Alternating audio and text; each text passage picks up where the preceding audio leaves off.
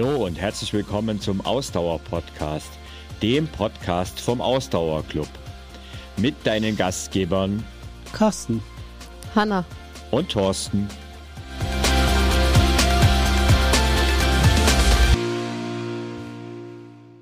Hallo und herzlich willkommen zum heutigen Podcast. Und wenn die Podcast-Folge heute erscheint und wenn du sie dir anhörst, dann bin ich gerade in meinem jährlichen Winterurlaub.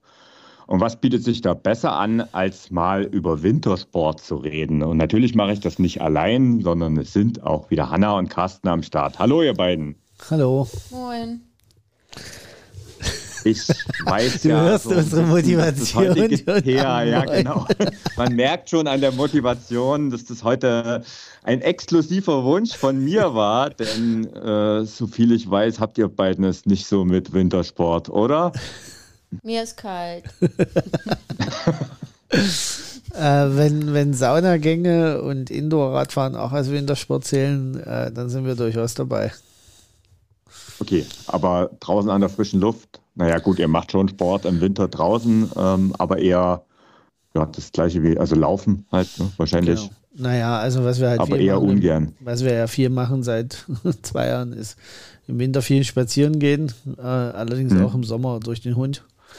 Und der braucht halt seinen Auslauf und dem ist es völlig wurscht, ob das plus 25 Grad oder minus 25 Grad hat. Der ist da. Ähm, Und natürlich laufe ich auch draußen im Winter, aber Ja. wenn ich ein Laufband zu Hause hätte, würde ich wahrscheinlich sehr viel auf dem Laufband laufen. aber das würdest du auch im Sommer. Also von daher. Nein, das wäre schon ein Unterschied.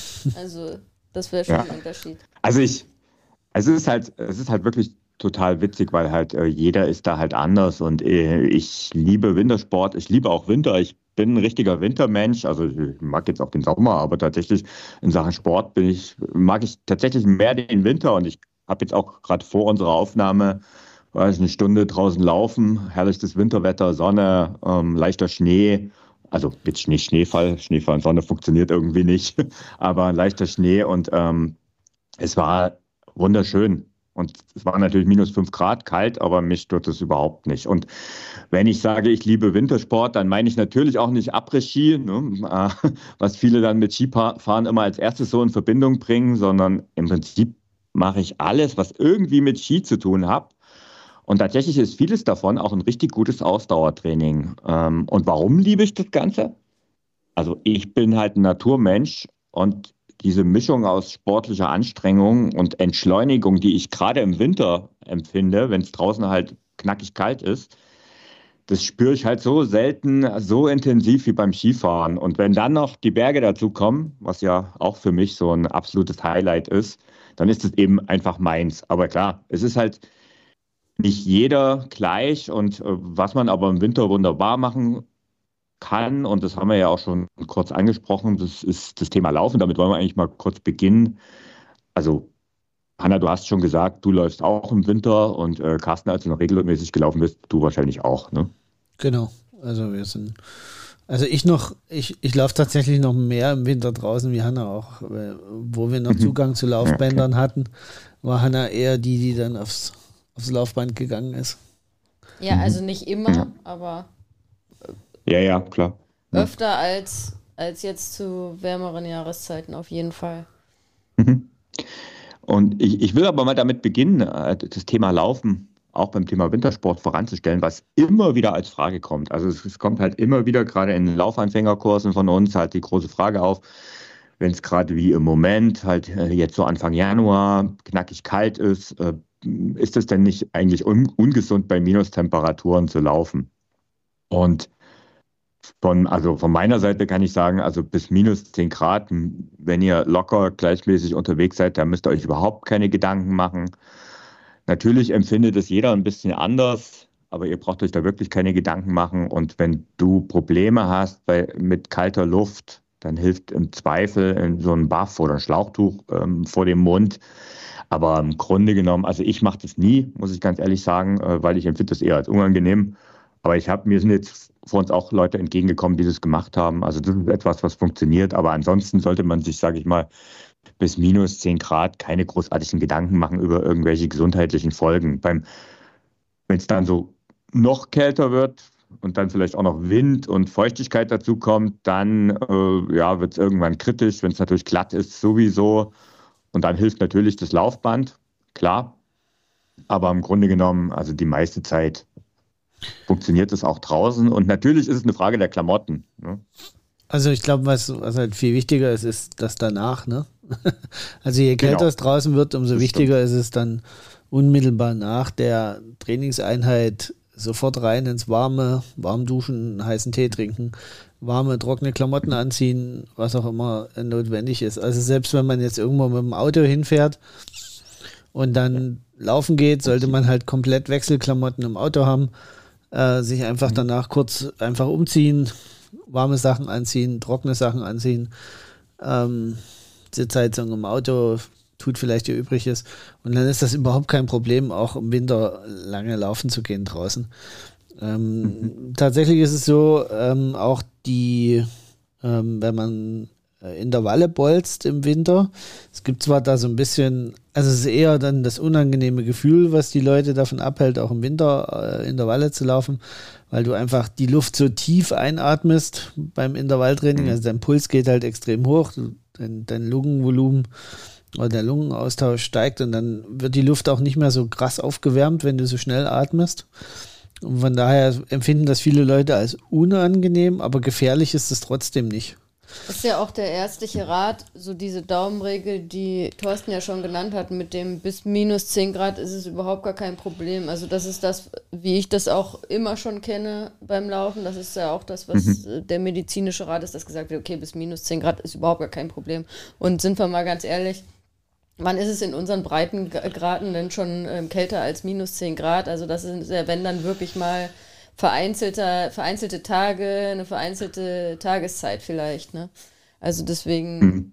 kann ich euch da nur zustimmen, da muss man sich eigentlich keine Gedanken machen. Das mit dem intensiveren genau. Training, ein Aspekt, den man natürlich berücksichtigen muss, ist die Erwärmung, die natürlich eine größere Rolle dann auch spielt, wenn es so kalt ist. Also wenn man wirklich intensives Training machen will, dann muss man halt vorher wirklich sicherstellen, dass die Muskulatur ausreichend erwärmt ist, was bei den Temperaturen eben nicht so einfach ist wie jetzt irgendwie bei sommerlichen Temperaturen. Und, und in den Erholungsphasen halt nicht zu so stark auskühlt. Genau. Also tatsächlich ist es so, dass wenn die Temperatur zu weit nach unten sinkt, ähm, man einfach an der Hautoberfläche zu schnell auskühlt und damit sozusagen die obersten Muskelschichten äh, zu stark runterkühlen und dann nicht mehr so kontraktionsfähig sind und dann ist die Gefahr, dass man sich einen Muskelfaserriss oder so holt, ähm, höher wie äh, bei normalen Temperaturen. Das, das ist mhm. wissenschaftlich sogar so bewiesen. Deswegen ähm, machen Spitzensportler in der Regel im Winter kein Outdoor äh, äh, ähm, Intervalltraining. Da kommen noch ein paar andere Effekte dazu, wie gesagt, zwischendurch ähm, während Meistens der Pause. Auch eine Saisonfrage, ne? Naja, die, die Profisportler und Sportlerinnen, da ist es ja mittlerweile so, das kann man ja bei denen auch auf den Social Media Kanälen beobachten, die, die es sich leisten können, die sind halt im Winter dann irgendwo in sommerlichen Gefilden, wo sie trainieren. Ne? Das die, die Sommersport machen, ja. Ja, also die, genau, die, also die habe jetzt an Läufer und Läuferinnen, Triathleten. Ja, genau. Ja, okay. Also das, das wäre mir aber nochmal ganz wichtig, ähm, weil wir sehen ja dann, also ich, ich höre jetzt schon wieder die Kommentare, ja, aber beim Biathlon, die fahren dann in Randimansisk bei minus 25 Grad und die machen da ja Wettkampf. Ja, weil das Profisportler sind. Genau. Die verdienen damit ihr Wobei Geld. auch da, und ähm, also auch da gibt es ja durchaus Grenzen. Ne? Und ab minus 20 Grad wird es auch da kritisch. Ne? Also gerade so, was jetzt Breitensportveranstaltungen an, äh, stattfinden, auch im Winter. Also unter minus 20 Grad wird es da schon kritisch und da gibt es auch Absagen. Also das, das, bei den Profis ist man da, früher war man da mal ein bisschen konsequenter. Ich glaube, mittlerweile tut man das auch gerne mal ein bisschen aufweichen, ja. habe ich so den Eindruck. Ne? Fernsehen. Äh, und auf der anderen Seite, ja, Genau, und auf der anderen Seite, wenn man äh, die dann im Interview hört und ähm, die dann oft auch husten, äh, weiß man auch, woher das kommt. Ne? Äh, also, das hängt dann durchaus auch mit genau, zusammen. Das, das aber wie gesagt, mal ganz wichtig. bis minus 10 Grad. Ja, also, aber das ist mir nochmal ganz wichtig. Da gibt es einen, mhm. einen, brutalen Unterschied zwischen Amateursportler und äh, Profisportler. Ja. Vielleicht ja. einen Punkt nochmal erwähnt. Thorsten, du hattest es schon gesagt, wenn es glatt ist, weil ich habe das jetzt die Tage auch erlebt, als ich bei meinem tatsächlich den letzten Lauf, den ich jetzt gemacht habe, da war es wahnsinnig glatt auf den Bürgersteigen und da kann ich einfach nur allen die Empfehlung geben, also wenn es glatt ist, dann geht kein, kein Risiko ein. Ihr könnt ja. trotzdem, wenn ihr euch wohl genug dabei fühlt, laufen gehen. So, das geht schon bis zu einem gewissen Grad. Aber man muss halt brutal wirklich Tempo rausnehmen, um noch irgendwie mhm. das unter Kontrolle zu haben. Das, das geht dann schon, wenn man sich die äh, richtigen Wege sucht. Aber da sollte man sein Ego hinten anstellen und nicht irgendeine Pace auf irgendeine Pace sich fokussieren, sondern einfach schauen, dass man sicher durch die Gegend laufen kann. Und dann natürlich macht es auch gar keinen Sinn, irgendeine Form von Tempotraining tatsächlich zu machen, also irgendein Intervalltraining. Und auch wenn man sagt, boah, das wird bei mir sehr unangenehm, wenn das so sehr kalt ist, wenn ich so in inter, äh, intensives Training reingehe, auch dann würde ich eher die Empfehlung geben, okay, dann macht halt, wenn es wirklich sehr, sehr kalt ist, nehmt halt den Fuß vom Gas und macht lieber ein paar lockere Läufe, als dass ihr euch dann da irgendwie extrem reinquält in, in das intensive Training, wenn ihr euch da sehr unwohl dabei fühlt, weil ich glaube, das ist auch sehr subjektiv. Ich kenne das zum Beispiel auch, dass ich das im, im Winter mal haben kann, wenn ich sehr intensives Training mache, dass, dass ich so das Gefühl habe, die Lunge fängt dann richtig an zu brennen, wenn das so kalt ist. Und da mhm. sollte halt jeder auch für sich selber entscheiden, ob man sagt, okay, das, ähm, ich kann das so annehmen und da, ich fühle mich da okay bei. Oder ob ihr sagt, boah, ich, für, für mich fühlt sich das überhaupt nicht gesund an. Und dann macht halt lieber ein bisschen lockerer. Wichtiger ist dann, dass ihr einfach dran bleibt beim Training und nicht einfach sagt, oh nee, jetzt ist grundsätzlich zu kalt und ich lasse es sein. Das ist ja auch unsere Message. Also grundsätzlich könnt ihr den Sport, könnt ihr laufen bei, bei kalten Temperaturen. Aber da immer so ein bisschen für sich den eigenen Weg finden, finde ich ganz wichtig. So, jetzt aber. Jetzt wollten wir genau. ja auch so. Jetzt man, merkt, ja man merkt, dass ihr so begeistert über, Schade, über die ich wollte jetzt schon das, das Thema jetzt hier so ein bisschen unauffällig äh, weg vom Wintersport. Ja, ich merke das schon. Aber nein, wir, wir, wir landen jetzt beim richtigen Wintersport. ähm, also zieht euch warm an. Ähm, wir beginnen wir mal mit dem, was die meisten unter Wintersport verstehen oder was man so als erstes hört, wenn äh, man vom Wintersport spricht, also zumindest im selber aktiv sein, das ist halt Ski Alpin, das was die meisten kennen und das ist aber ganz klar keine Ausdauersportart. Also dort ist ganz klar mehr Kraftausdauer gefragt als reine Ausdauer. Aber, und das habe ich selbst auch gemerkt, seitdem ich äh, sportlich im Ausdauersport viel aktiver bin und eine viel bessere Grundlage habe, merke ich das natürlich beim Skifahren, gerade bei so längeren Skitagen, dass am Ende die Kraft einfach viel länger reicht. Ne? Also ich bin selbst, also ich fahre sehr gerne auch Ski Alpin. Ich bin aber nur ein mittelmäßiger Skifahrer. Also ich habe es auch viel zu spät gelernt, so richtig gelernt.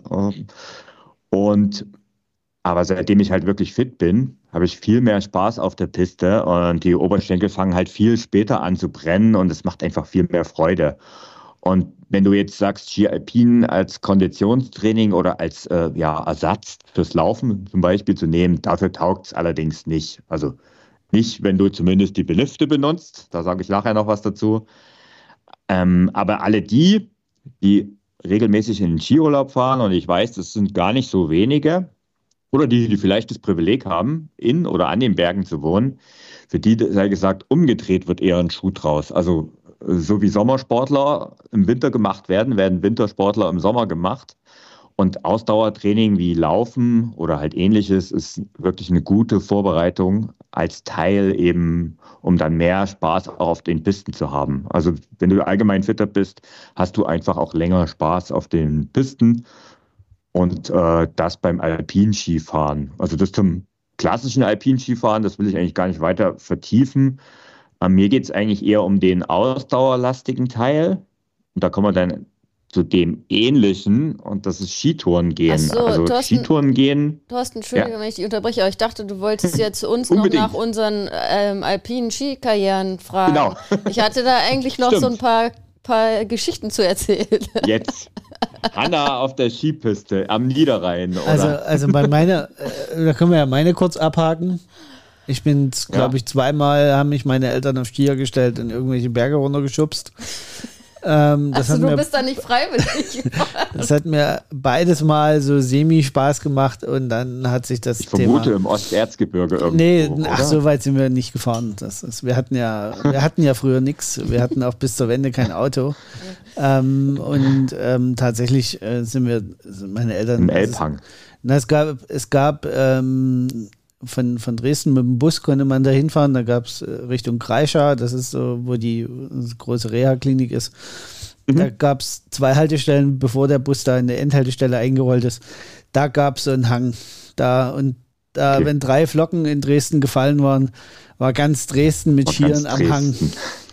Also der war auch eher, eher immer schwarz, der Das Hang, ist aber weniger jetzt, weiß. das gilt auch nicht, noch nicht als Ski-Alpin-Fahren. Nee, oder? überhaupt nicht. Naja, ich war, ich war aber 6, 7. Also für mich war das schon ein Der steiler Hang Hang. in Dresden.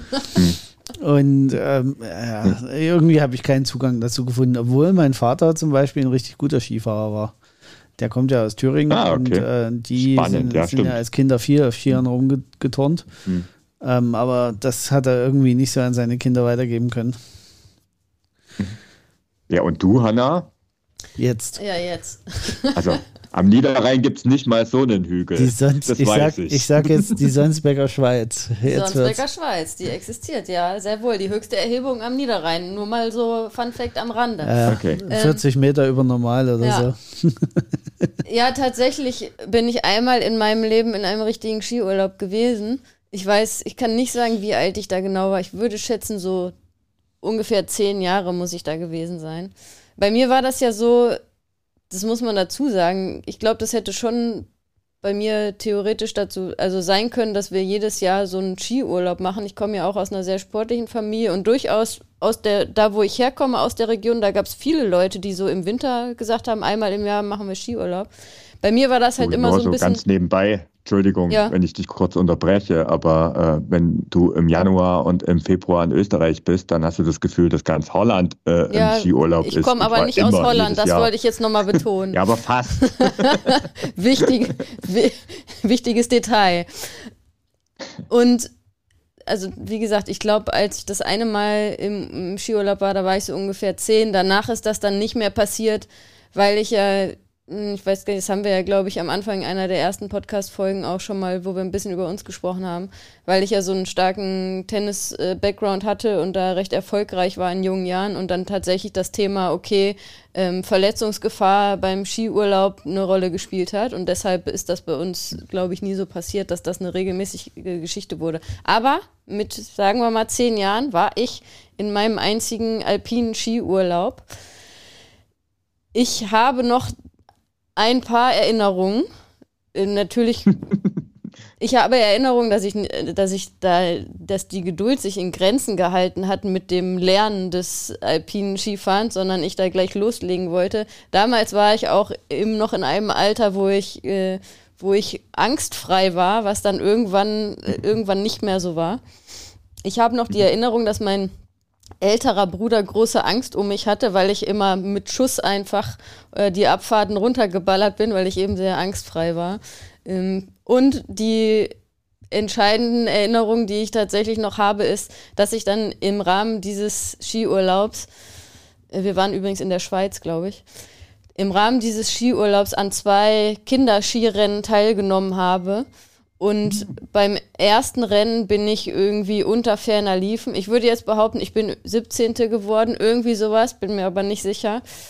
Das war schon ganz schlimm für mich, weil ich war ja immer schon sehr kompetitiv. Das ging gar nicht. Dann haben meine Eltern, ich erinnere mich noch, meine Eltern haben dann gesagt, ja, ja, die stoppen ja hier nur Hand mit der Handstoppuhr. Äh, Stoppuhr. das ist alles nicht so genau, das passt schon. Dann kam das zweite, das zweite Rennen und ich bin Vierte geworden. Und das, ach so, nee, Moment, beim ersten Rennen, ich habe da zwei Urlaubsfreundschaften kennengelernt. Also ein Mädchen, das ungefähr in meinem Alter war, ich glaube, es war ein bisschen älter und die hatte noch einen jüngeren Bruder. Und die sind irgendwie bei dem ersten Rennen Erster und Dritter geworden und ich 17. Das ging gar nicht. Das war für mich da. Und die waren nicht so kompetitiv wie ich, ja. Das hat alles gar nicht zusammengepasst. Das war ganz schlimm. Und dann beim zweiten Rennen, wo meine Eltern gesagt haben, ja komm, jetzt wird das klappen, das wird besser werden, dann, dann bin ich Vierte geworden. Und das war noch viel schlimmer, weil die ersten drei Kinder haben ja eine Medaille gekriegt und ich habe dann die Holzmedaille gehabt und dann war endgültig vorbei. Ich habe Rotz und Wasser geheult. Ich erinnere mich noch sehr gut daran. Das war ähm, der Beginn und das Ende meiner alpinen Skikarriere. Sagen, es hätte eine verheißungsvolle Karriere werden können, wenn Aber, der dritte Platz vielleicht äh, rausgekommen wäre. Und dann habe ich danach noch eine weitere Anekdote. Tatsächlich dann nochmal im Rahmen eines Tennisturniers irgendwie irgendwo in Bayern, frag mich nicht wo, ich weiß es nicht, wo ich gespielt habe im Winter, bin ich dann irgendwie ähm, an dem Wochenende, wo das Turnier war, war mal irgendwie ein freier Nachmittag und meine Eltern sind mit mir an irgendeinen so Skihang da gefahren. Ich weiß, ich habe wirklich keine Ahnung, wo das war und ich werde da so 15, 16 gewesen sein. Und da hatte ich ja nochmal die glorreiche Idee, ach ja geil, da kann ich ja nochmal hier den Hang runterfahren. Wir waren doch damals einmal im Skiurlaub, das wird schon gehen. Und meine Eltern waren da schon sehr verhalten, aber ich war voller Überzeugung, ich fahre jetzt hier den Hang hier runter, das wird schon gehen und üben muss ich auch nicht. Ich bin ja da einmal auf Skiern gestanden vor fünf, sechs Jahren. Ja, und ähm, dann ähm, passierte folgendes, ich bin den Hang relativ schnell runtergekommen, allerdings nicht auf den zwei Skiern, sondern ähm, mit diversen Überschlägen und vielen blauen Flecken. Ich glaube, ich habe das Tennisturnier trotzdem gewonnen dann noch, also es hat mich nicht komplett, äh, man ist ja auch hart im Leben in dem Alter, aber äh, es war sehr lustig, ich weiß, da erinnere ich mich auch noch dran, wie ich zu meinen Eltern gesagt habe, ich fahre jetzt hier runter, ist doch kein Problem, meine Eltern wollten das eigentlich nicht. Ja, und ähm, dann war es halt, äh, ja, und dann okay. war die, da, und da war dann die Ski-Alpin-Karriere endgültig endgültig vorbei dann nach der Geschichte. Seitdem habe ich nicht mehr auf zwei Brettern gestanden. Okay. Also ich glaube, ich muss euch mal einladen, ähm, im Winter mal mit mir in die Berge zu kommen. Also wenn ihr jetzt schon die Geschichten erzählt habt, bei mir ist das ein bisschen unspektakulärer. Ich habe als Kind, also ich bin ja im Vogtland aufgewachsen, also auch noch zu DDR-Zeiten. Damals war das Ski-Alpinfahren nicht so, tatsächlich nicht so verbreitet. Ähm, auch wir hatten noch, also ich habe noch Ski, mit Ski mit Seilzugbindung gehabt und habe dort das Skifahren gelernt, also Langlauf und Alpinen kombiniert. Ähm, bin dann auch jahrelang nicht gefahren und mit Mitte 20 dann halt schon deutlich nach der Wende ähm, mit meinem damaligen Tennisverein regelmäßig im Skiurlaub gewesen in Tschechien und habe dort erst versucht, Snowboard fahren zu lernen. Das war ein mit sehr vielen blauen Flecken und äh, sehr schmerzhaft verbunden, wo ich dann gedacht habe, nee, also ich habe zwei gesunde Füße, also brauche ich kein Snowboard und habe es dann auf Ski versucht und bin ja dann um die 2000er Jahre hier nach Bayern gezogen und ja, habe dort dann auch Freunde gehabt, also auch eine Freundin, die Skilehrerin war und das war dann, und die halt sehr, sehr Wintersport begeistert ist und war und die hat mich dann einfach auch mit, immer mitgeschleift und ich habe halt richtig Freude dran gefunden. Also genau andersrum als bei euch. Ich wollte das halt dann unbedingt lernen. Ich habe es dann auch relativ schnell gelernt, also weil halt auch so ein bisschen Grundlage da war. Aber halt, ich habe nie den Ehrgeiz gehabt, richtig gute Skifahrer zu werden. Also da fehlt mir dann wirklich der Ehrgeiz. Ich komme jede Piste hoch, runter. Es ist völlig egal, ob die schwarz ist oder nicht. Ähm, das stört mich gar nicht, solange es auf einer Piste ist. Äh, da komme ich eigentlich überall gut durch, aber ich bin halt kein besonders guter Skifahrer, um das mal so auszudrücken. Ne? Naja, aber bei, ich fahre mit Freude. Ja, bei uns ist es halt tatsächlich so, dass wir einfach die Kälte nicht mögen.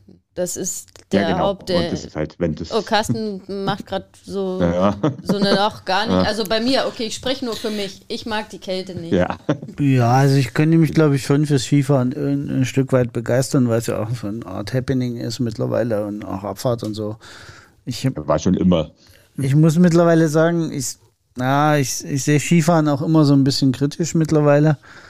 Äh, weil leider der Tourismus häufig dazu führt, dass ähm, halt Dinge getan werden, die, die einfach nicht mehr gut sind für die Natur. Und äh, ich weiß auch immer nicht, ob man jedes Jahr noch einen Lift äh, irgendwo hinbauen muss und noch einen Berg wegspringen muss, damit man runterfahren ja. Also kann. Also das, das ähm, würde das, jetzt wahrscheinlich auch hier ein bisschen, bisschen den Rahmen sprengen, ja. aber der Gigantismus, äh, gerade in Österreich, ist schon sehr, sehr ausgeprägt. Das, also, also das ist auch, was ich in den letzten 20 Jahren, was ich sehr intensiv merke.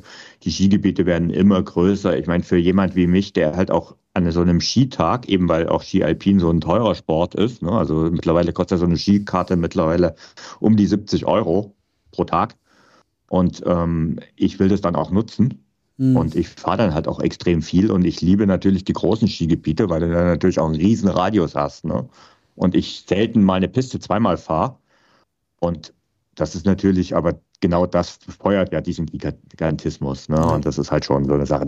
Deswegen vielleicht auch zur nächsten Sportart, die da ja artverwandt ist, aber eben eigentlich ganz anders daherkommt. Und das ist eben dieses Skitourengehen. Ähm, das ist ja zum regelrechten Boom geworden. Also es gibt es eigentlich schon sehr lange. Und äh, ich sag mal, das klassische Skifahren kommt auch mal davon. Ähm, aber tatsächlich mit Corona und dieses Jahr, wo es halt gar keine Lifte offen waren, hat dieses Skitourengehen nochmal so richtig befeuert. Was hat man gemacht? Also man verzichtet halt beim Skitourengehen auf Lifte, geht stattdessen den Berg zu Fuß hoch und damit das überhaupt funktioniert, schnallt man sich unter die Ski sogenannte Felle. Also das heißt, es ist wirklich so, eine, so ein Fellbezug, den man auf die Ski, auf den Belag drauf klebt. Und dadurch rutscht man eben nicht bei jedem Schritt weg, sondern hat die Möglichkeit, einfach mit den Schienen den Berg hochzugehen. Und was Ausrüstung angeht, es ist nicht so, dass man seine Alpinski nehmen kann und ähm, die Bindung und die Schuhe und so, sondern man braucht schon eigene Ausrüstung. Das heißt, Tourenski sind in der Regel leichter als Alpinski. Die Bindung ist natürlich auch anders, weil eine Bindung beim Ski Alpin ist ja so, dass der Fuß richtig fest mit dem Ski verbunden ist. Beim Tourenski muss der Schuh natürlich, äh, also der Fuß aus der Bindung rausgehen, damit man den Berg hochkommt. Und deswegen ist es auch eine andere Bindung. Und in der Regel sind auch die Schuhe leichter. Ich selbst nutze allerdings äh, alte Alpinschuhe von mir. Also ich habe das nicht, dass ich jetzt besondere extra Tourenschuhe gekauft habe. Ähm, wenn man da eine richtige Bindung dafür hat, geht es auch. Aber ich habe natürlich eben auch leichtere Tourenski. Und als Stöcke nimmt man auch nicht seine Abfahrtsstöcke, weil die dann in der Regel einfach zu kurz sind. Und idealerweise sind die Stöcke beim Skitourengehen auch höhenverstellbar, also Teleskopstöcke, weil man beim Hochgehen die viel höher eingestellt hat als beim Runterfahren. Beim Runterfahren ist es ja eher so, ich sag mal, leichte Hilfe, aber beim Hochgehen ist es ja so, dass man sich auch mehr oder weniger davon abstützt. Und was Skitourengehen angeht, also ursprünglich ist es eben so gewesen, dass man im freien Gelände geht. Ähm, das heißt, man geht halt abseits von Pisten die Berge hoch und fährt natürlich auch abseits von Pisten die Berge wieder runter. Aber seit ein paar Jahren bieten auch immer mehr Skigebiete pistennahe Touren an, sodass man im Prinzip zwar oft entweder an der Piste oder abseits der Piste, dass es noch besser hochgehen kann und dann auf den Pisten aber runterfahren kann. Das ist natürlich viel sicherer, viel bequemer und eben gerade für jemand wie mich, der eben nur ein durchschnittlicher Skifahrer ist, natürlich auch viel sicherer und einfach besser. Und ähm, ja, wichtig ist da beim Hochgehen, wenn man auf der Piste hochgeht, dass man eben abfahrende Sportler nicht behindert. Das ist auch nicht ganz unumstritten. Ähm, muss man auch ein bisschen darauf achten, wo man gerade ist. Also in Italien ist es zum Beispiel verboten, an der Piste hochzulaufen. Äh, in Deutschland ist es erlaubt, in Österreich ist es mal so, mal so. Ähm, ja, und das ist halt Skitouren gehen. Und was das Abfahren angeht, wie gesagt, ich habe schon gesagt, ich bin eher mittelmäßiger Sportler. Das heißt, man muss sich da wirklich auch gut mit beschäftigen, wenn man das machen will. Man sollte auch unbedingt einen Kurs über Alpin, äh, über Lawinenkunde machen und und und und und, weil das halt wirklich auch gefährlich sein kann. Ne? Also wenn man dann abseits der, der Pisten runterfährt, ähm, Gerade das Runterfahren, ähm, hochgehen auch, muss man auch ein bisschen aufpassen hier und da, aber runterfahren vor allen Dingen, dass man keine Lawinen auslöst, das ist wirklich etwas, damit sollte man sich unbedingt befassen, bevor man sich mit Skitouren gehen befasst. Es sei denn, man ist halt nur auf Pisten unterwegs. Ne? Ich glaube, wir und müssen nochmal die, die Geschäftsführervereinbarung checken. Das ist ja, du jetzt hier in Ob ich das überhaupt fährst, darf. Genau. Also, also da könnte ich jetzt eine kleine. Zu heikel. Auch ich glaube, da, also könntest du mich auch nicht mehr reinquatschen in das Thema. Tatsächlich bin ich da, glaube ich, zu alt und zu ängstlich für, um sowas nochmal anzugehen. Das ist mir, das, nee, mhm. das, das, das, ist mir nichts mehr. Bin ich, da bin ich nicht mehr, also ich, da bin ich nicht mehr jugendlich genug für. Meine erste ähm, richtige Skitour habe ich gemacht mit Bekannten und Freunden und äh, die, wir sind halt unten losgelaufen. Das ist eine ausgelassene Ski Piste. Also das heißt, die wird seit Jahren nicht mehr präpariert, die ist aber so oft begangen, dass die okay ist. Also die ist halt gesichert, ne, die Piste. Aber oben ist man dann halt äh, außerhalb der Piste, dann wirklich auf einem Gipfel wollten wir noch gehen und die haben sich gewundert, also der eine hat sich gewundert, was heißt gewundert? Eigentlich war es nicht überraschend. Also ich hatte beim Hochgehen halt 0,0 Probleme. Meine Kondition war extrem gut. Ich habe die Technik eben durch äh, Skifahren gehabt. Also man musste auch schon ein bisschen Technik können beim Hochgehen, aber es hält sich echt in Grenzen. Und wenn du halt ein guter Ausdauersportler bist, dann kommst du da ohne extremst Anstrengung hoch. So, aber dann stand ich irgendwann oben und wer oben steht, muss halt auch wieder runter. Und äh, das war halt keine Piste. Und das war Horror. Das war wirklich Horror. Und ähm, das war für mich auch so eine Lehre, wo ich gesagt habe, nee, also ich lasse mich da auch nicht mehr in irgendwas reinquatschen. Ich gehe gerne Skitouren, aber ich versuche das immer so zu machen, dass ich an der Piste runterfahren kann. Und das ist halt, dann ist das super genial, weil das ist eigentlich ein perfektes Ausdauertraining. Also je nach Geschwindigkeit, wie man unterwegs ist, es ist von der Belastung her so, dass das Herz-Kreislauf-System, ich sag mal, knapp unterhalb, also der Puls ist knapp unter dem, den man beim Laufen hat. Aber man ist halt beim Skitourengehen in der Regel auch länger unterwegs. Ne? Also das heißt, so eine Skitour, je nachdem, wie viele Höhenmeter man macht, aber so 60, 90, 120 Minuten, also ein bis zwei Stunden sind eher die Regel, nur beim Hochgehen. Und ähm, klar kann man natürlich auch Pause machen unterwegs, keine Frage. Aber da muss man halt auch ein bisschen aufpassen, weil man halt nicht auskühlt. Weil da ist es ja auch eine Klamottenfrage. Also man hat in der Regel eigentlich ähnliche Klamotten wie beim Joggen an im Winter, weil es halt auch warm wird. Ne? Man ist angestrengt, man äh, geht halt den Berg hoch.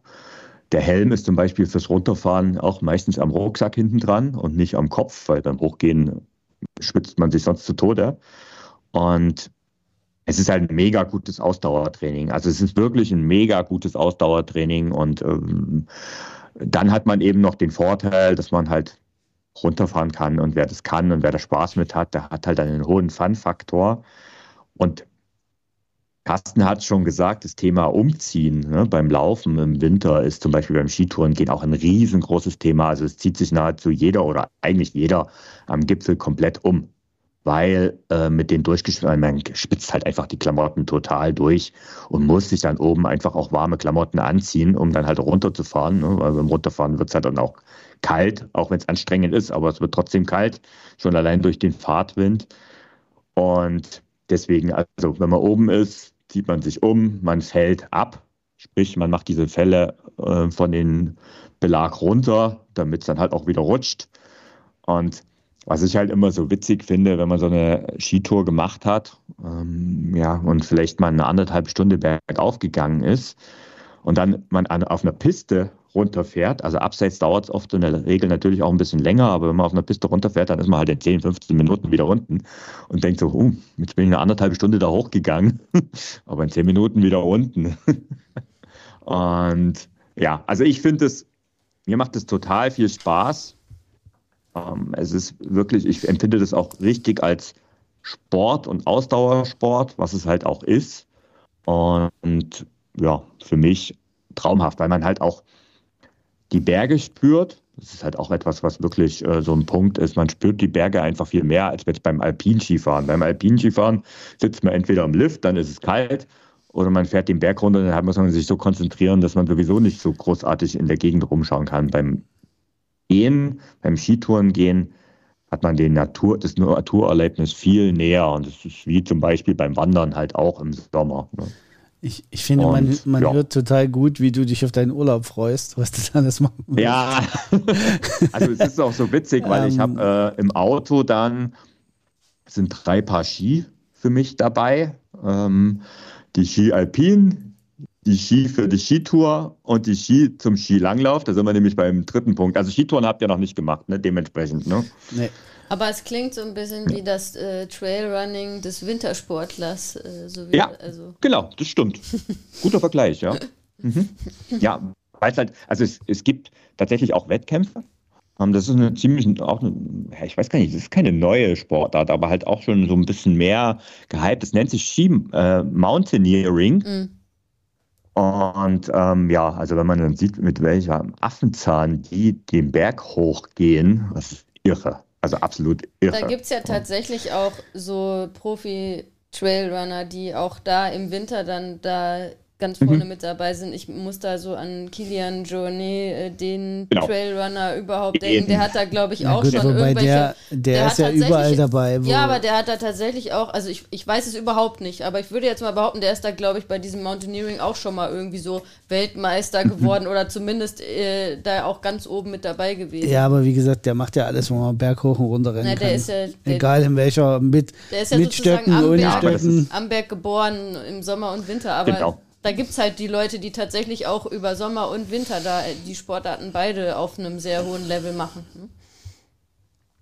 Also was beim Skitouren gehen halt auch so klassisch ist, also ähm, gerade die, die noch bei der Bundeswehr waren und dann bei den ähm, Skijägern, das ist halt genau so, wie die bei den Soldaten halt schon immer das Skifahren gelernt haben, weil genau darüber, dafür ist ja das Skitour oder das Skifahren irgendwann mal gemacht worden. In Norwegen war es ja genauso. Ne? Man hat ja das Skifahren, das Skifahren ist ja erfunden worden, damit man von A nach B kommt und nicht, damit man, so wie wir jetzt, Freizeitspaß hat. Ne? Sondern es ging ja damit äh, darum, halt vorwärts zu kommen. Und deswegen kommen wir eigentlich auch zum nächsten Skilanglauf. Und das habt ihr tatsächlich auch noch nie gemacht. Doch, Carsten, du hast gesagt, du hast es zumindest als Kind mal gelernt, oder?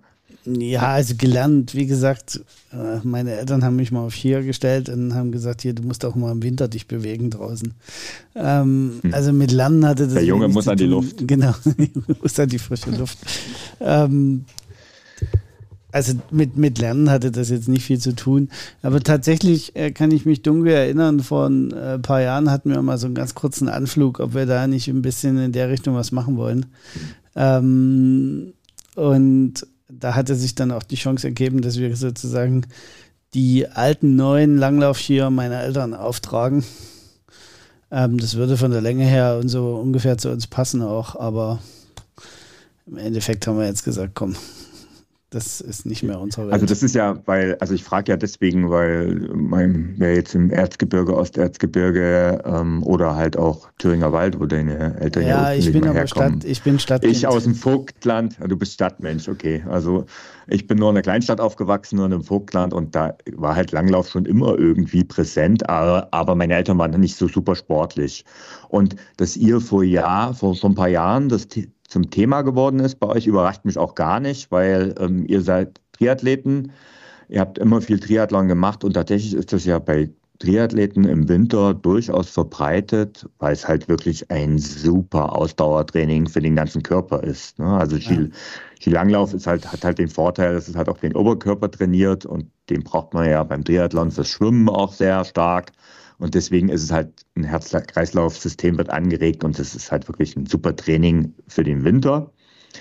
Und äh, Skilanglauf ist total unterschiedlich. Also man kann das vom Skiwandern machen, also bis ins hohe Alter, bis zu sehr, sehr sportliches ähm, Skilanglauf mit ähm, klassischer, also mit Skating-Technik, da sage ich gleich noch was dazu halt in unterschiedlichen Ausprägungen und dementsprechend kann man auch sich unterschiedlich belasten. Und ich sag mal so, in dem Zuge, wie ich das mache, ähm, ich habe mich vor ein paar Jahren, also ich habe als Kind Skilanglauf gelernt, halt so richtig klassisch. Skaten habe ich nie gelernt, also Skaten beim Skilanglauf habe ich nie gelernt. Und vor ein paar Jahren, als ich dann auch das Interesse dran hatte und dachte, ich muss das jetzt endlich mal wieder ausprobieren, ähm, habe ich mir überlegt, mache ich einen Skatingkurs oder mache ich, äh, fahre ich klassisch, was ich kann und wo ich halt nur ein bisschen Übung brauche. Und dann hat so ein bisschen die, einerseits die Bequemlichkeit gesiegt und habe gesagt, nee, ich brauche das Skaten nicht, ich laufe klassisch. Es ist nicht weniger anstrengend, es ist vielleicht ein bisschen weniger dynamisch, wobei, wenn man es richtig kann, auch das nicht. Ähm, es ist halt irgendwie, Skaten ist halt so ein bisschen cooler, sagen wir es mal so. Ich habe aber gesagt, nee, klass, ich mache klassisch, weil ich auch im Kopf habe, dass Skilanglauf halt ein Sport ist, den ich hoffentlich, solange wir noch Schnee haben, noch lange, lange, lange machen kann. Weil es halt auch ein Sport ist, den man auch bis ins hohe Alter machen kann. Und dementsprechend habe ich gesagt, nö, da, das skate ich dann mit 60, 70 wahrscheinlich nicht mehr. Äh, so gut bin ich nicht, dann mache ich klassisch.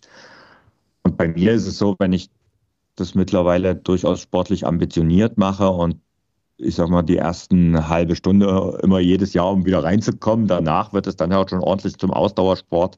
Und da ist es so, es ist nochmal ein bisschen weniger Belastung als beim Skitouren gehen. Es ist ungefähr so von der Belastung her so ein bisschen wie Radfahren, sage ich jetzt mal. Vom Puls her ist das auch so.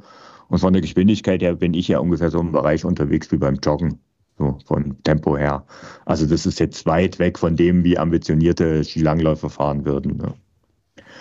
Und ich finde, also es ist halt, wie gesagt, ich habe schon erwähnt, es ist ein guter Aus, äh, Ausdauersport was für Skilanglauf spricht. Man muss nicht immer, also wenn die Schneelage einigermaßen ist, kann man halt die Mittelgebirge nutzen. Wir haben jetzt das Erzgebirge schon angesprochen, Thüringer Wald, Vogtland. Aber im Prinzip gilt ja jedes, Ski, jedes der bayerische Wald sehr beliebt, aber auch ähm, in, in äh, Mittel, Mitteldeutschland, ne, der Harz und so weiter. Also es gibt ja genug Mittelgebirge in Deutschland, wo man auch wunderbar bei entsprechender Schneelage Skilanglauf machen kann. Viel besser als Ski Alpine, wo man dann halt eher die höheren Berge braucht.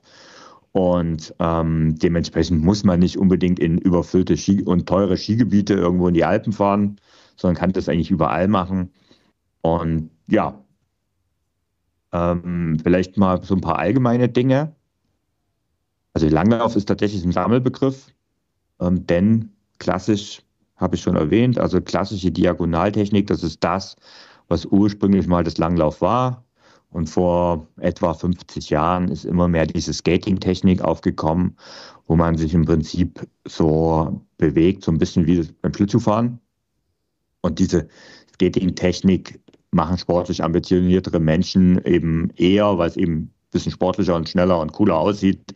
Aber im Grunde genommen funktioniert die klassische Technik genauso. Wichtig ist, man muss sich entscheiden, weil tatsächlich die, das Material, die, äh, die Ski, aber auch die Schuhe unterschiedlich sind und auch die Stöcken sind unterschiedlich lang.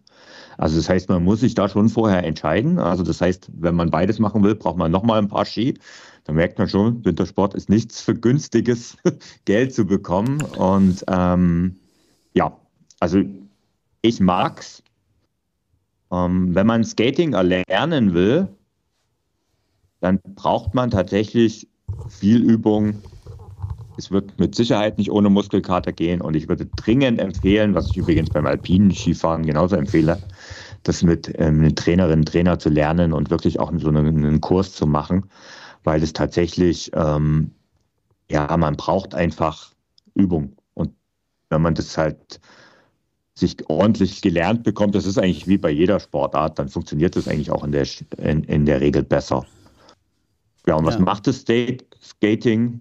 Also man hat, braucht halt eine glatte Oberfläche. Also die, es ist auch so, man hat halt keine Spur. Es ist wirklich glatt gewalzte Schneefläche. Deswegen braucht man auch eine präparierte Piste, sonst funktioniert es nicht. Ähm, und ja, man gleitet im Prinzip seitwärts, man stößt sich ab. Ich meine, alle, die im Winter schon mal Biathlon gesehen haben, beim Biathlon fährt man nur Skating ähm, und fährt dort so ran, äh, entlang. Klassisch dagegen braucht man eine Spur, ähm, zwei Spuren natürlich für jeden Ski ein, macht Sinn. Und äh, bewegt sich halt vorwärts mit verschiedenen. Also es gibt eine Möglichkeit, einen Doppelstockschub sich abzustoßen. Es gibt aber auch die Möglichkeit, diagonal vorwärts zu bewegen und abwechselnd die Arme nach vorne zu führen. Ähm, da gibt es verschiedene Möglichkeiten beim klassischen, während Skating immer relativ gleich ist, sage ich jetzt mal. Es gibt da auch verschiedene Techniken. Also die Profis würden jetzt wahrscheinlich aufschreien und sagen, nee, nee, nee, so ist es nicht. Aber ja, und der Vorteil beim Skilanglauf, ich habe es schon erwähnt, als Ausdauertraining, wenn man das macht, man hat halt auch etwas für den Oberkörper getan, was jetzt beim Ski Alpin ähm, eigentlich so gut wie gar nicht der Fall ist und beim Skitouren gehen nur sehr bedingt, aber so richtig stark, bei, also beim Skilanglauf merkt man das einfach viel mehr. Und, ich habe schon erwähnt, also Langlauf ist tatsächlich von dem teuren Wintersport noch das günstigere. Ähm, aber auch da ist es so, also ich sag mal, eine Skilanglauf-Ausrüstung, die kriegt man vielleicht für 15, 20 Euro teilweise schon pro Tag. Ähm, vielleicht ja so in der Dreh. Also das natürlich, schwenkt natürlich sehr stark von den, von den äh, Skigebieten. Und es gibt viele Gebiete, wo man zum Beispiel für die Langlaufloipen gar nichts bezahlt oder nur einen sehr überschaubaren Betrag. Also ich habe noch nie irgendwo mehr als 10 Euro am Tag bezahlt um die Pisten zu nutzen. Aber in den vielen Gebieten ist es auch einfach völlig kostenlos. Ne? Und das ist beim Ski Alpin anders. Ich habe schon gesagt, dass mittlerweile sind da 70 Euro nichts Seltenes mehr für einen Tagesskipass. Das ist auch die letzten Jahre nochmal extrem gestiegen. Und auch beim Skitouren gehen, also wenn man jetzt nicht nur im Gelände unterwegs ist, ähm, sondern pistennah, auch da ist ja mittlerweile so, dass man äh, Gebühren bezahlt. Ich finde das auch völlig in Ordnung, weil die Infrastruktur nutzt man ja dann in der Regel auch und dementsprechend passt das schon. Ja, und dann braucht man halt eine Ausrüstung und die ist halt entsprechend teuer. Ich glaube, so als habe ich euch jetzt begeistert oder ihr seid so still geworden? Also, äh, wie, ich habe es ja vorhin schon gesagt, man hört total deine Begeisterung für Wintersport. Ja, das stimmt. Also ich kann da Ähm, auch. Und ich kann das auch total nachvollziehen, aber es catcht mich nach wie vor nicht. Aber, Okay. also aus den, immer noch zu kalt. Ich wollte nochmal sagen, ich bin ja, ich bin ja totale begeisterte Wintersportlerin und absolute Wintersport-Expertin. Das muss ich jetzt nochmal hier sagen, aber Passiv. halt im Passivsport. Also wie viele Also Stunden, Stunden ich in meinem Leben das schon im Fernsehen begeistert angeschaut habe. Und ich, das war jetzt alles nicht neu, so die Infos für mich, weil in der Theorie weiß ich das alles. Ich bin absolute Expertin. bis man dich dann auf Skier stellt. Ja, das, äh, wie gesagt, ähm, Wintersport, Die Passivsportlerin, Genau. Expertin.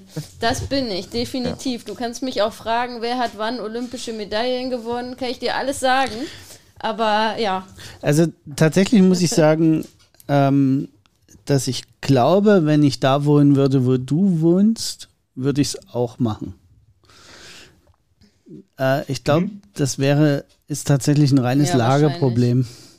Also wir haben ja, wer, wer unserem Podcast aufmerksam folgt, der weiß ja, dass, dass wir aktuell in Berlin äh, hier wohnen, wo es keinen Schnee gibt. mit dem Wintersport eher so. eher so semi ist. Und davor haben wir in Bremen gewohnt, da war es jetzt auch nicht so wintersportaffin.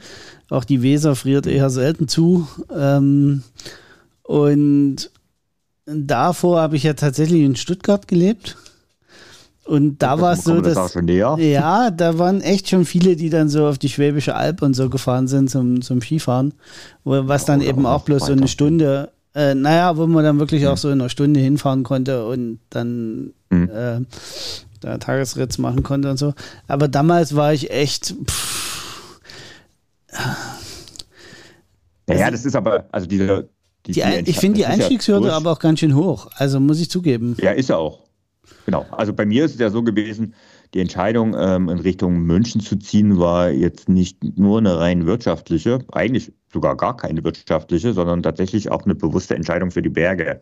Also die Berge, ähm, ich habe ja auch vor ein paar Jahren, also jetzt erst, als wir, als ich mich selbstständig gemacht habe, ähm, auch kurz überlegt, ob ich noch weiter in die Berge ziehe. Aus verschiedenen Gründen habe ich es dann nicht gemacht, ähm, weil tatsächlich, also ich brauche auch 60, eher 90 Minuten, um ein richtiges Skigebiet zu bekommen. Aber dadurch kann man es halt trotzdem als Tagesausflug machen, keine Frage. Ne? Es ist so nah, dass man es halt trotzdem machen kann. Ähm, ich habe die letzten Jahre im Januar dieses Jahr ist es ja leider nur eine Woche Skiurlaub, aber letztes Jahr habe ich ja eher drei bis vier Wochen die letzten Jahre verbracht. Da war es ja auch kein Urlaub, sondern eher so eine typische Vacation, weil ich eben den ähm, Wintersport liebe. Und da habe ich dann gemerkt, dort vor Ort ist es halt nochmal was anderes. Also wenn man in Österreich oder irgendwo, wahrscheinlich auch in der Schweiz oder wo, oder Frankreich, wo auch immer in den Bergen wohnt halt, ähm, dass es halt nochmal was ganz anderes ist, wenn man halt aus der Haustür raus tritt und in seine Langlaufski. Also das ist jetzt, wird jetzt auch so sein, so genug Schnee liegt. Da, wo ich äh, Urlaub machen werde, habe ich die Möglichkeit, aus meinem, aus meiner Wohnung rauszutreten.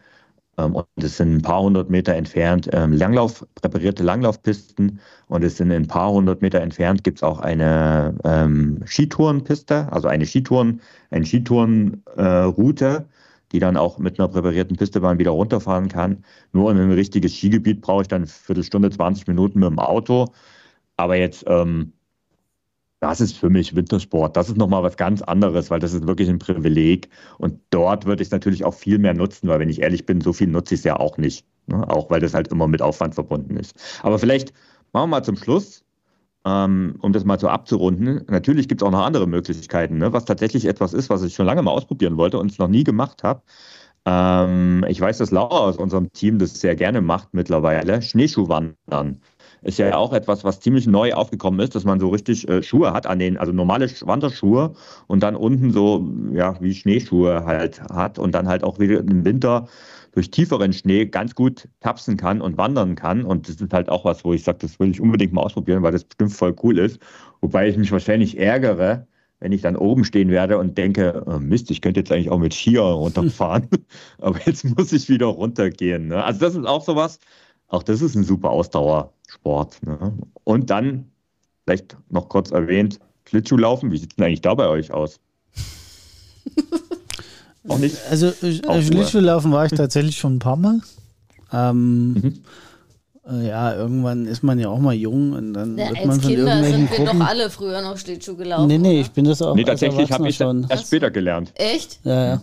Nee, also als ja. Kind bin ich, ich schon Schlittschuh gelaufen. Nee, also ich als, als okay. so Heranwachsender. Hat noch nichts, Hanna. Ähm, also in Dresden gibt es da ja so eine Outdoor-Eisbahn. Okay, also im man, Westen, ja. in, als man in meinem Alter war, ist man im Westen als Kind Schlittschuh gelaufen.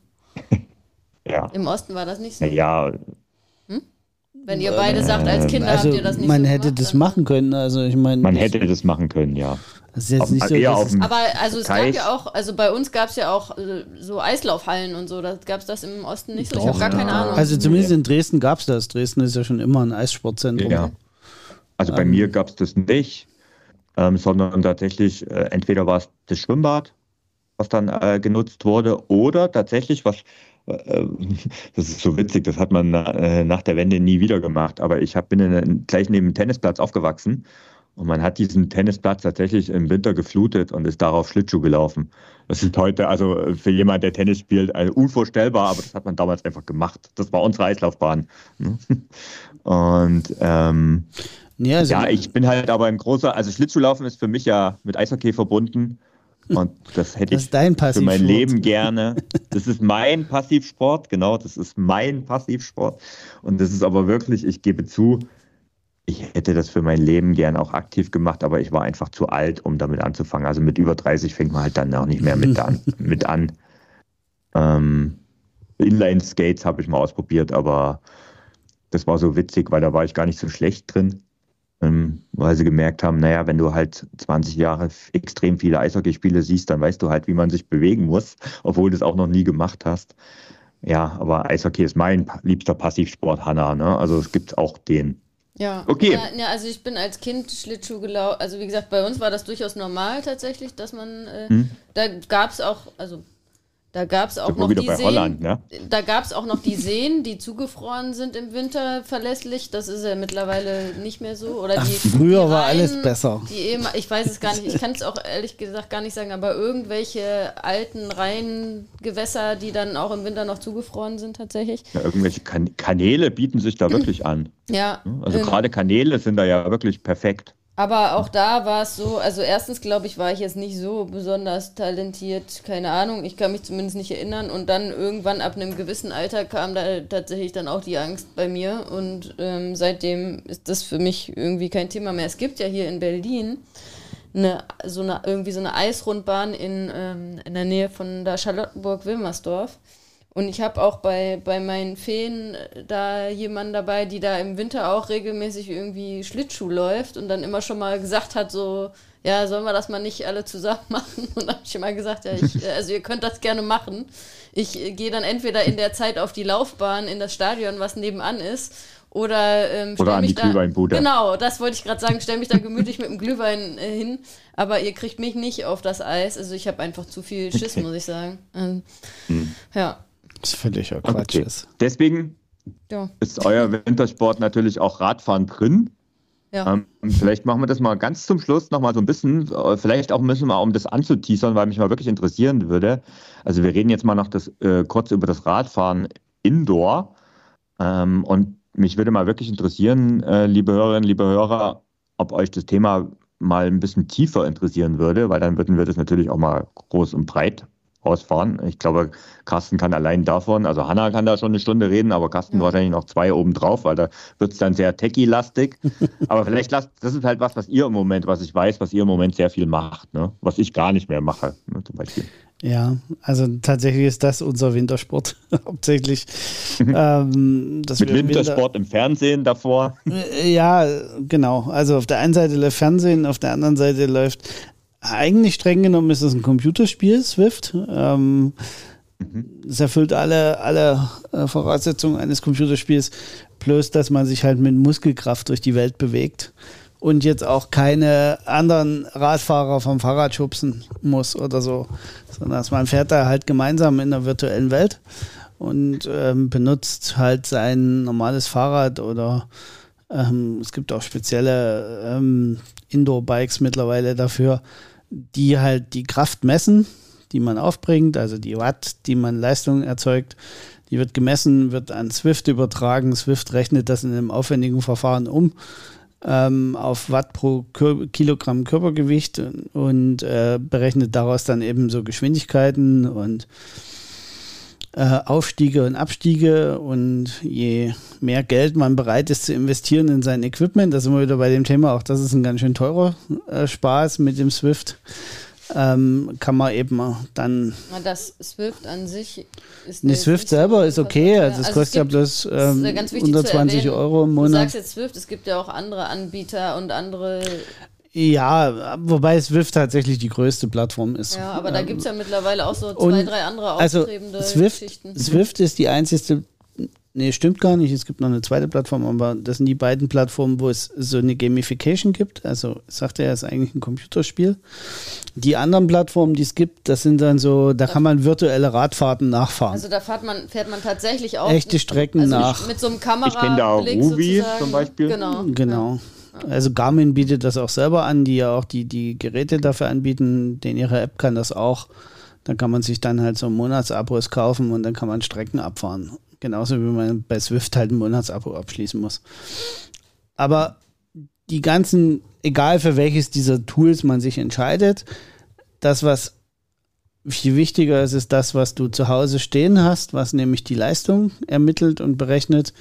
Ähm, und da kann es halt beliebig teuer am Ende werden. Da geht es halt von der kleinen Einsteigerrolle, ich sag mal, mittlerweile sind, sind die, die kleinsten Smart-Rollen kosten so roundabout 300 Euro tatsächlich mittlerweile. Du kannst aber ja theoretisch auch ohne Smart-Rolle auf Swift fahren. Ja, dann. Also da wird halt deine Werte nicht dann angezeigt wahrscheinlich. Doch, also der, du kannst auch nur mit deiner Geschwindigkeit, also irgendwas musst du übertragen. Ja. Also mit einem einfachen Geschwindigkeitsmesser, der sich äh, mit, mit einem Computer koppeln lässt, geht es theoretisch auch. Aber dann hast du halt solche Sachen wie äh, wenn du einen Anstieg hochfährst, wird es schwerer, ja. dann halt alles nicht. Also das ist Aber, dann nicht so steuerbar. Okay, wir wollen ja gar nicht so ins Detail gehen, weil, wie Thorsten schon gesagt hat, vielleicht wird es ja mal interessanter, in, genau ins Detail zu gehen. Das klang jetzt so ein bisschen so wie Thorsten, wie du das gesagt hast, als wenn das nur was für Techies ist. Das kann ich natürlich jetzt gleich sagen, dass das nicht so ist, weil ich bin ja definitiv kein Techie und fahre da trotzdem seit vielen Jahren mittlerweile und ähm, weiß das ja zu schätzen.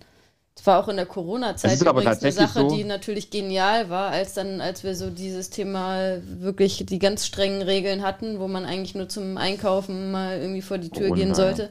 Da war, war das natürlich Gold wert mit, mit der Rolle zu Hause. Da ist das Swift auch explodiert. Da, ich glaube, da, genau, da haben die auch äh, die meisten Mitglieder jemals gewonnen wahrscheinlich. Da gab es auch in ganz, ganz Europa keine Rollen mehr zu kaufen. Ja, da hatten stimmt, die Lieferzeiten von stimmt. bis zu sechs ja. bis, da war dann irgendwann 12 bis 14 Wochen Lieferzeit für so eine Rolle. Also völlig absurd.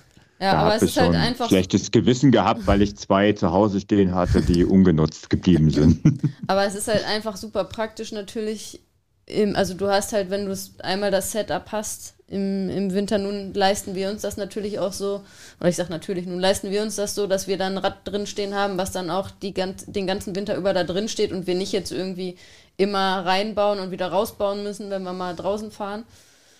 Und dann ist es natürlich super praktisch. Du hast dein Setup da, du bist gleich zu Hause, du musst dir keine Gedanken machen, was ziehe ich jetzt für draußen an ähm, und setzt dich dann einfach da drauf und fährst dann los. Also es ist erstmal auch, ich finde halt auch von der Zeiteffizienz sehr äh, total super. Ne?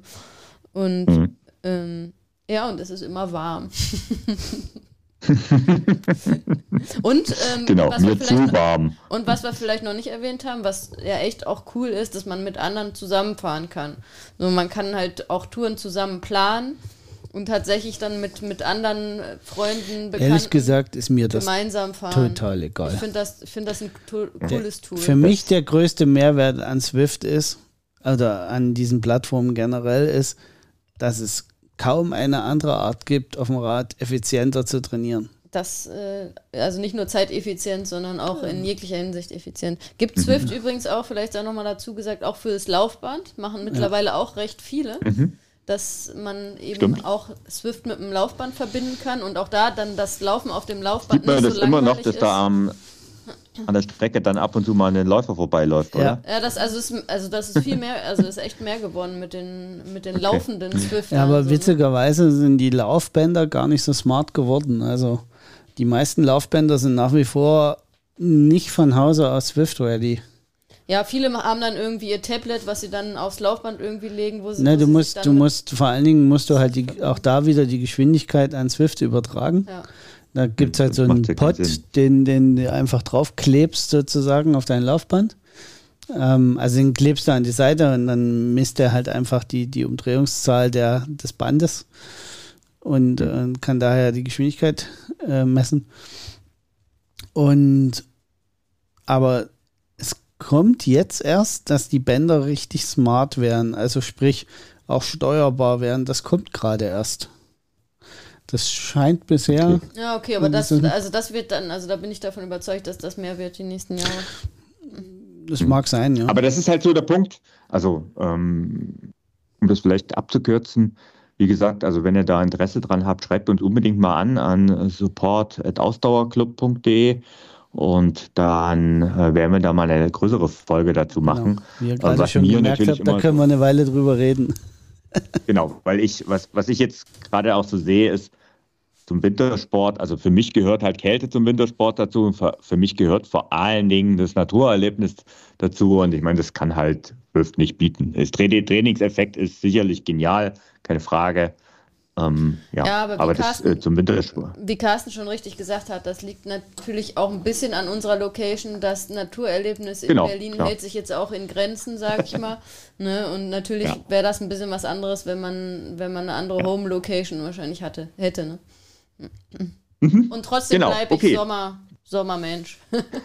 Passt. Team Sommer ist in Ordnung, ich bleibe Team Winter, alles fein. Ne? Jeder findet seins und das ist ja eigentlich auch das Coole dran. Ne? Also das, ähm, was nicht gilt, und da sind wir uns, glaube ich, absolut einig drin, ähm, irgendwie Sommer, Winter als Ausrede zu nehmen, um nicht sportlich aktiv zu sein, das Ja. ist Quatsch. Das geht für jede Jahreszeit. Und da muss halt jeder seins finden. Ja, da darf Und- ich ja nochmal jetzt einen Spruch hier reinhauen, ne? den typischen Ausdauersportler-Spruch, es gibt kein schlechtes Wetter, nur schlechte Kleidung. So sieht's aus. Genau. Okay. In diesem Sinne, äh, was vielleicht noch zum Schluss, eine Bitte an dich, die, äh, die oder der du noch bis zum Schluss dran geblieben bist. Bewerte doch mal bitte unseren Podcast auf Spotify oder auf Apple Podcast kann man das mittlerweile wunderbar tun, dass du uns da mal ein paar Sterne vergibst. Natürlich am besten Maximum und noch besser wäre es, wenn du auch gleich eine, äh, bei Apple Podcast geht es zum Beispiel eine Rezension schreibst. Da haben wir nämlich noch ein bisschen wenig und ein bisschen Bedarf. Ähm, und da würden wir uns sehr darüber freuen. So, in dem Sinne, bis zum nächsten Mal. Ich glaube, da geht es ums Thema Abnehmen, wenn ich das richtig im Kopf habe, oder? Ja. Na, da ja. bin ich ja mal gespannt. das okay, machen wir jetzt erstmal so. Bis nächste Woche. Tschüss. ciao. ciao. ciao.